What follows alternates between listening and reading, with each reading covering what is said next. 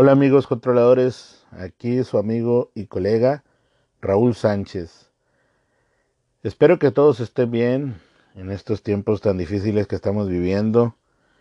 Diciembre del 2020, con mucho frío en muchos lugares y se está expandiendo este coronavirus que pues tal vez ahí aparece ya una luz al final del túnel que es la vacuna y pues primeramente Dios ojalá y que ya salgamos de esto, ¿no? Eh, antes de comenzar el tema, quiero mandar un saludo hasta España. Eh, me comentaron que nos escuchan en Principado de Asturias, también como en Madrid, Cataluña y Andalucía. Un saludo hasta allá. Y no voy a menospreciar a los camaradas que nos escuchan acá en el continente americano. Iniciando pues por Chile, Guatemala, el Salvador, Perú, Argentina, Colombia, República Dominicana, Uruguay, Bolivia, en todas esas partes que nos escuchan, también los Estados Unidos y pues México, donde estoy yo eh, haciendo este podcast para todos ustedes. Muchas gracias por su apoyo, muchas gracias por escucharnos, esperemos tener muchas pláticas más para ayudar en el, en el servicio que hacemos, ¿no? El día de hoy vamos a tocar el tema de chinches de cama, que ya lo había dicho en el capítulo anterior, ya lo tenía preparado. Y pues para saber que tenemos que poner especial énfasis en este tema de chinches de cama porque estos últimos años pues se ha mirado que ha proliferado mucho en diferentes ambientes, ¿no? Entonces vamos a dar inicio a nuestro tema. Y queremos comentar primero que nada qué es lo más importante en lo que es el control de plagas, ¿no? Vamos a tocar cinco puntitos. Para nosotros poder llevar un manejo integral de plagas que sea eficiente, tenemos que tener una inspección, tenemos que identificar el problema, tenemos que hacer un diagnóstico, tenemos que aplicar nuestro método y evidenciar los procedimientos. Si cumplimos con esos cinco puntos como base, vamos a tener un excelente control de plagas y por ende, pues vamos a tener clientes satisfechos, ¿no? Ok. Eh, cuenta la historia que desde 1485, cuando se publicó una enciclopedia de compilación natural ya venían enmarcadas las chinches, ¿verdad? Eh, estamos hablando pues hace eh, muchísimos años y en ciertas obras de arte, más o menos hay una, hay una obra de arte que se llama eh, Hortus Sanitatis, que fue hecha en 1536, donde están describiendo ya el problema de las chinches de cama, ¿no? Eh, más o menos en 1690 se estableció el primer negocio para chinches de cama que regularmente eran para la nobleza. O sea, era un problema tan grave que hubo gente, pues en esos tiempos emprendedoras, ¿no? Que hicieron su primer negocio, ¿no? Eh, las chinches en sí fueron descritas en, en, el Reino Unido en 1958, por ahí, y en 1939 se sabe que había aproximadamente 4 millones de personas en Londres que tenían infestación de chinches.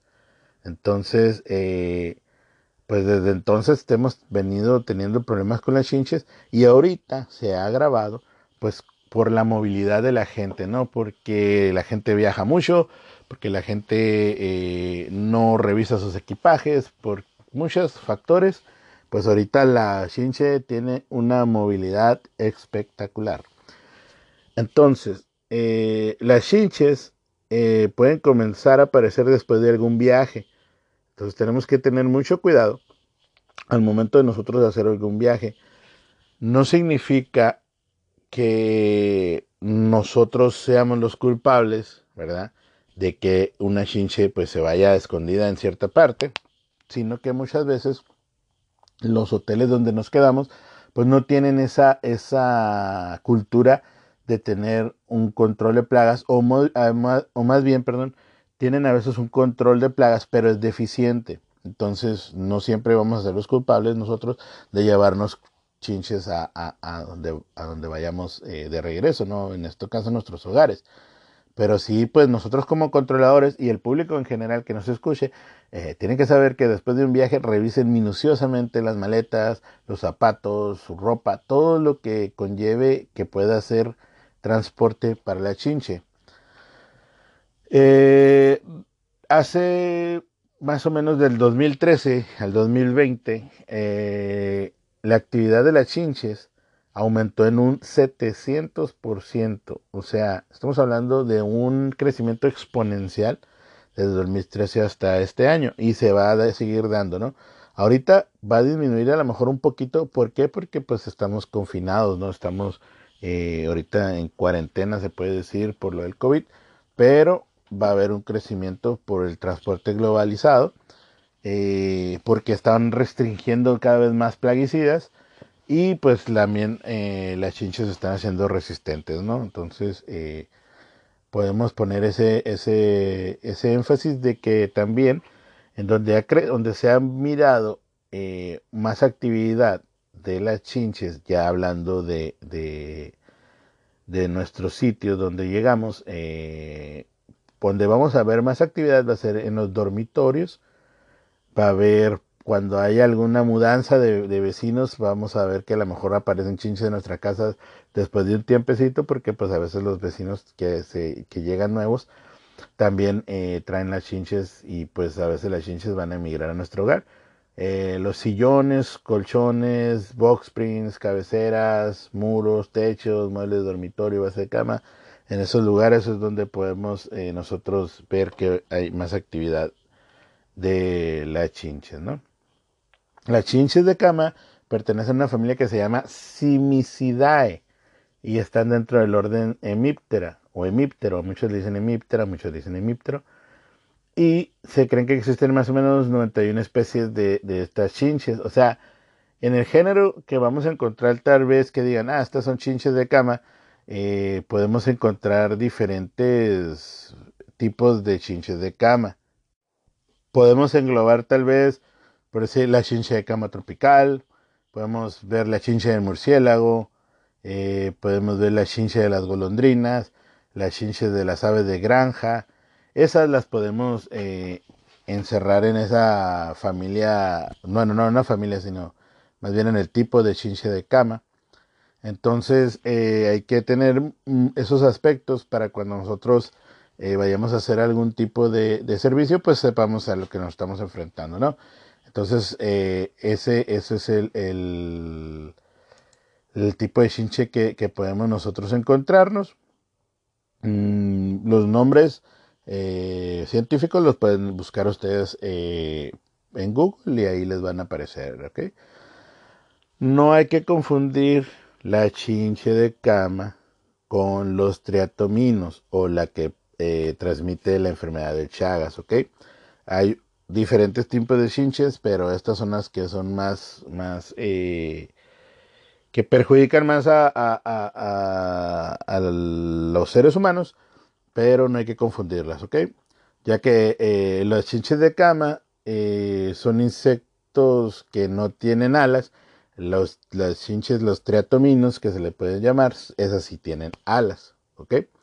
Aparte de que tienen una diferente forma, un diferente color, entonces no hay que confundir de que, ah, me picó una chinche de cama, voy a tener mal de chagas. No, así, así no funciona. Entonces, eh, no hay que confundirnos en ese, en ese aspecto, ¿ok?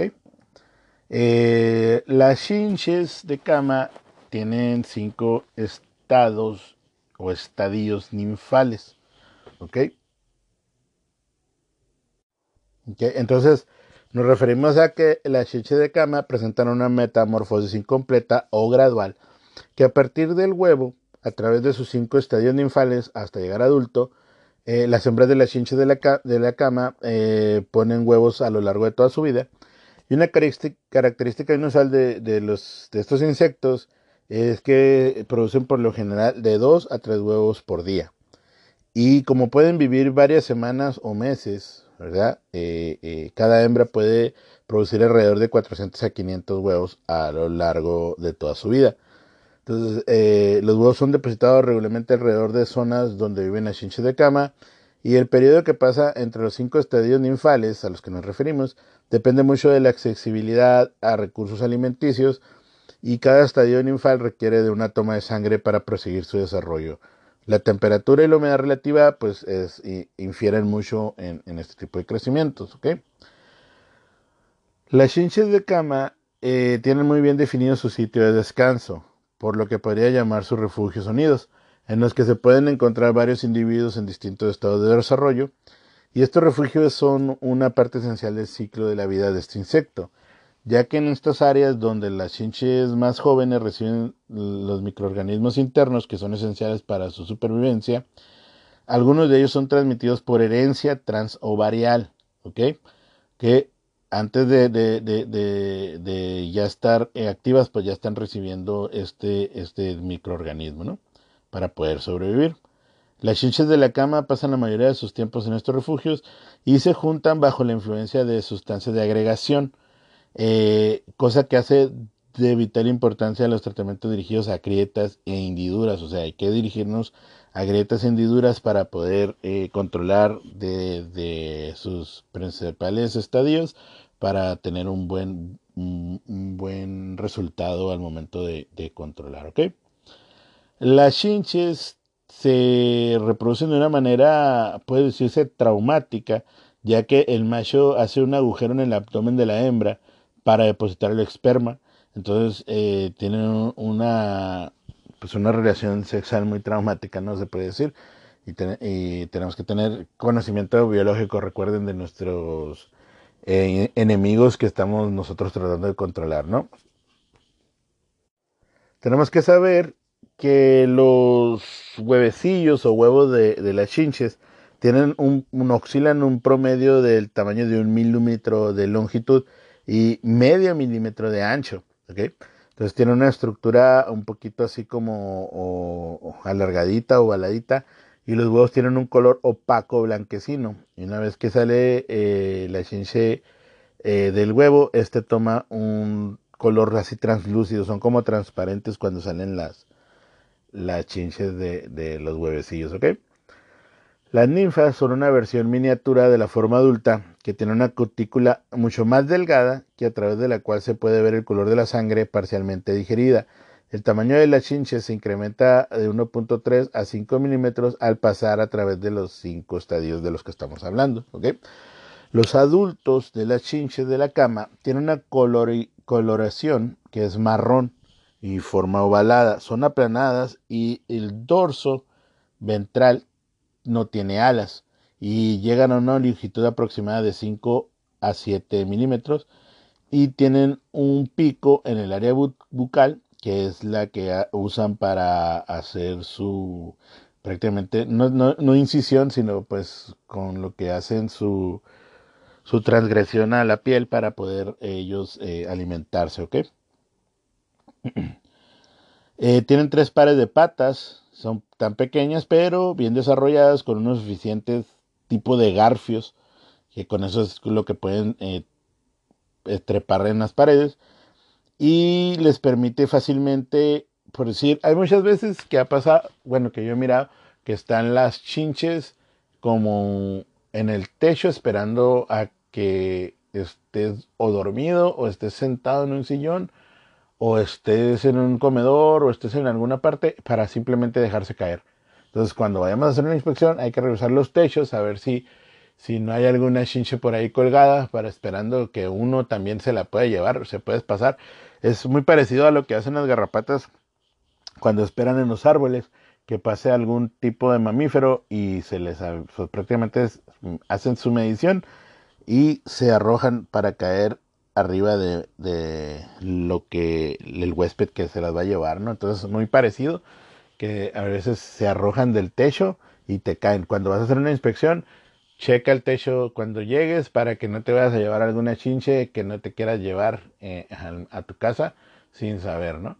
Entonces revisen los techos, es muy importante cuando vayan a hacer una inspección de chinches, revisen los techos. Bueno, Eh, la forma aplanada de, de las chinches les ayuda a meterse en ciertos recovecos, podemos decir, hendiduras, en ciertas partes muy, muy, muy estrechas y eh, su forma eh, que tiene pues les ayuda mucho, ¿no? Regularmente la población de chinches, el 30% vendría siendo un macho, tienen una alimentación nocturna que de dos, de dos a tres veces ah, por semana eh, se alimentan y se pueden alimentar en periodos de 10 a, digo, perdón, de 3 a 10 minutos y de 2 a 10 veces su peso en sangre es lo que ingieren, ¿no?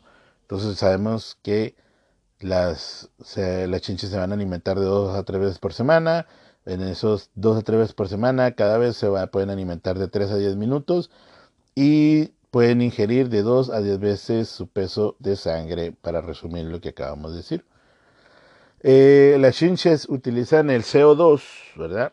para poder identificarnos.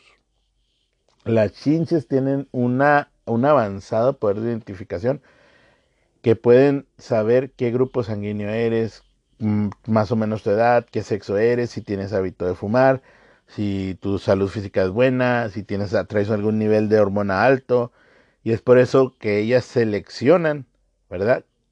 A quién van a, a con quién van a alimentarse, ¿no? Pues si tu CO2 les atrae, a ti te van a, te van a, pinchar, se puede decir. Y a, lo mejor si estás con tu pareja en una cama y el CO2 de tu pareja no les atrae por lo que acabamos de hablar ahorita, que a lo mejor fuma, que a lo mejor su salud física no es buena, si sus niveles de hormonas son bajos, eh, si cualquier tipo de ese detallito a la chinche no, le apetece, no va a ir a molestarlo y se va a ir contigo porque tú sí le, le, le gustaste tu, tu, aroma, ¿no? Entonces, eh, las hembras sí pueden consumir sangre diariamente. Es así, si, y más si están preñadas, van a buscar diariamente estar consumiendo sangre, a diferencia de que los machos, pues nada más a veces dos a tres veces por semana, ¿no? Y el consume de la sangre de, de las hembras puede ser de 130 a 200% de su peso. Regularmente la ubicación del huésped es de suma importancia, ya que si las ninfas no se alimentan pueden morir a los pocos días de haber eclosionado. O sea, que si las ninfas están sin alimentarse en ciertos, por decir, en 3, 4, 5 días, se mueren. Entonces eso también es un factor esencial de cuando hagamos la inspección, saber dónde están localizadas las ninfas para nosotros poner eh, algún tipo de control para que pues no tengan acceso a alimentarse, ¿no?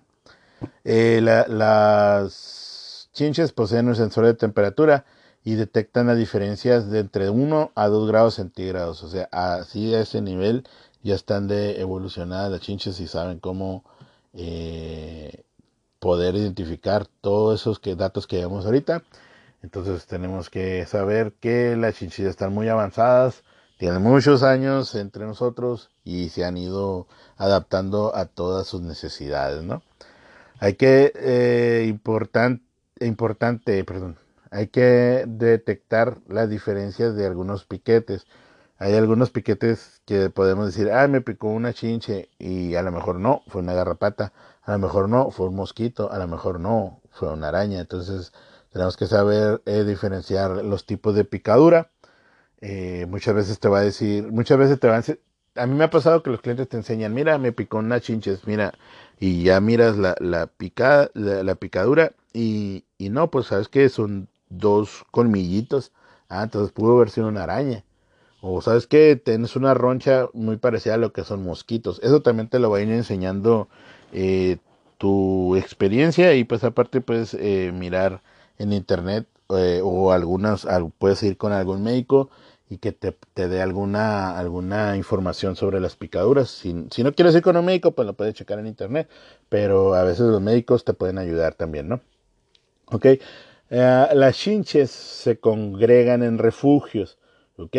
Los adultos forman aproximadamente las poblaciones más activas y se agregan eh, regularmente eh, o se congregan, como quieran decirle, o se juntan o se anidan en lugares que por decir, se parecen eh, mantenerse por sustancias emitidas en pequeños espacios. de cuenta, las, las chinches por ciertas sustancias se congregan en un lugar y hacen una bola, ¿no? Por decir, se, se, donde están, entre más haya, mejor para ellas, ¿no?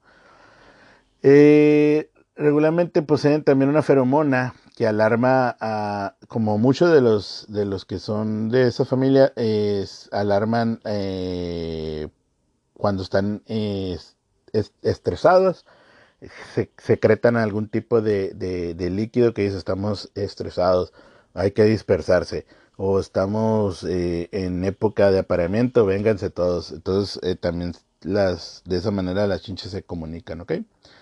Ok, eh, ¿dónde vamos nosotros cuando vamos a hacer la inspección? Lo primero que tenemos que ver, es alrededor de un colchón, detrás de la cabecera de la cama. Primero vamos a, revisar el dormitorio, ¿no? Para ver eh, eh, si, que por eso se llama chinches de cama, porque regularmente se, se, se congregan en las camas.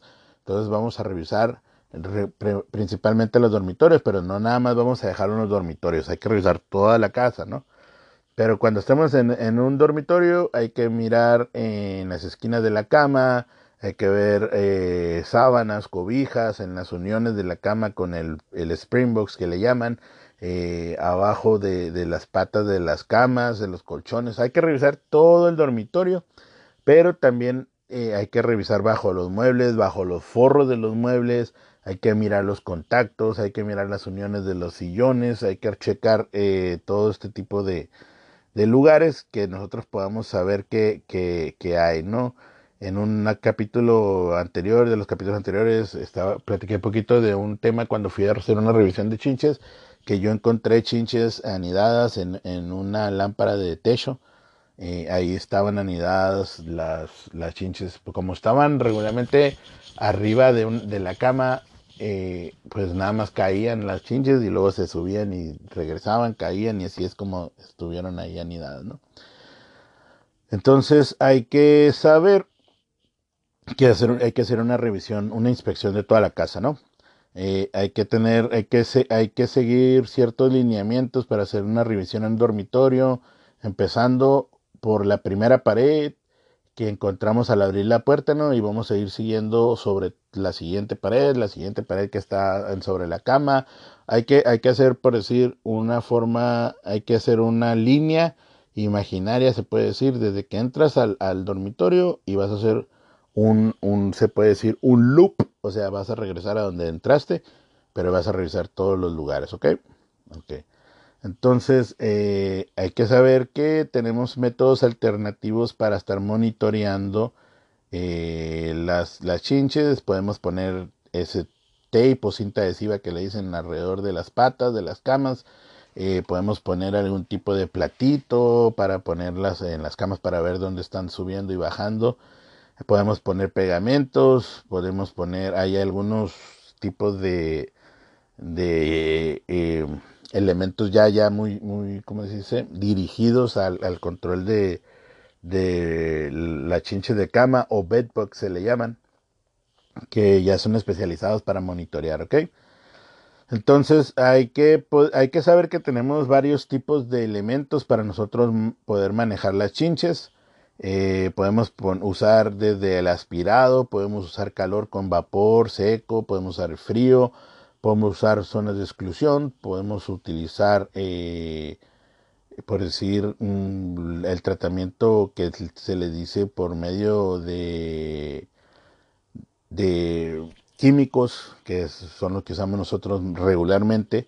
Eh, usamos lo que son los eh, insecticidas, podemos usar polvos secos, podemos usar lo que son los los eh, pegamentos que podemos ayudarnos para, para, para, todos los controles químicos que podamos utilizar. ¿no? Hay que saber que nosotros podemos usar las aspersiones con gotas que puedan medir de 100 a 200 micras, de 50 a 100 micras o hasta bajarlo a 60 micras.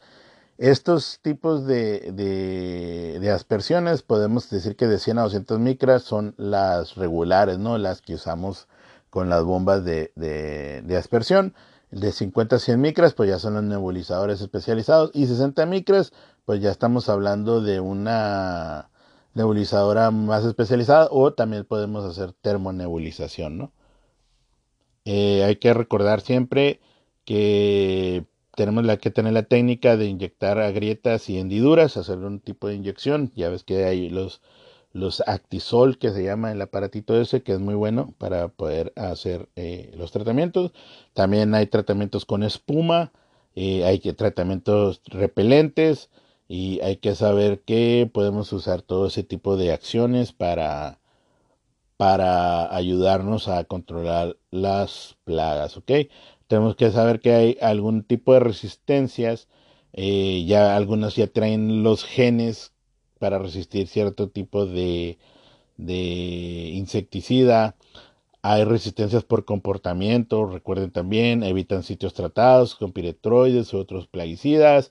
Eh, eh, los sitios de reposo los cuando detectan que hay algo diferente en el aspecto de aromático pues ya no ya no van para allá eh, si usamos alguna algún insecticida que tenga poca penetración porque ya tienen su cutícula muy gruesa ese es un tipo de resistencia eh, tienen alguna resistencia metabólica por oxidación reducción de hidrólisis y pueden modificarse sus enzimas para solubilizarlas en agua y excretarlo por sus túbulos de Malpiqui, ¿no? Los, los famosos túbulos de Malpiqui, que esa es una resistencia metabólica. Bueno, eh, vamos a, contar nuestra anécdota que nos pasó en el servicio, ya la dejamos al último, así es lo que estamos haciendo ya, vamos a hacer todo lo que es eh, regularmente técnico al inicio para dejar al final nuestra anécdota, eh, que es muy importante pues también tomarla, ¿no?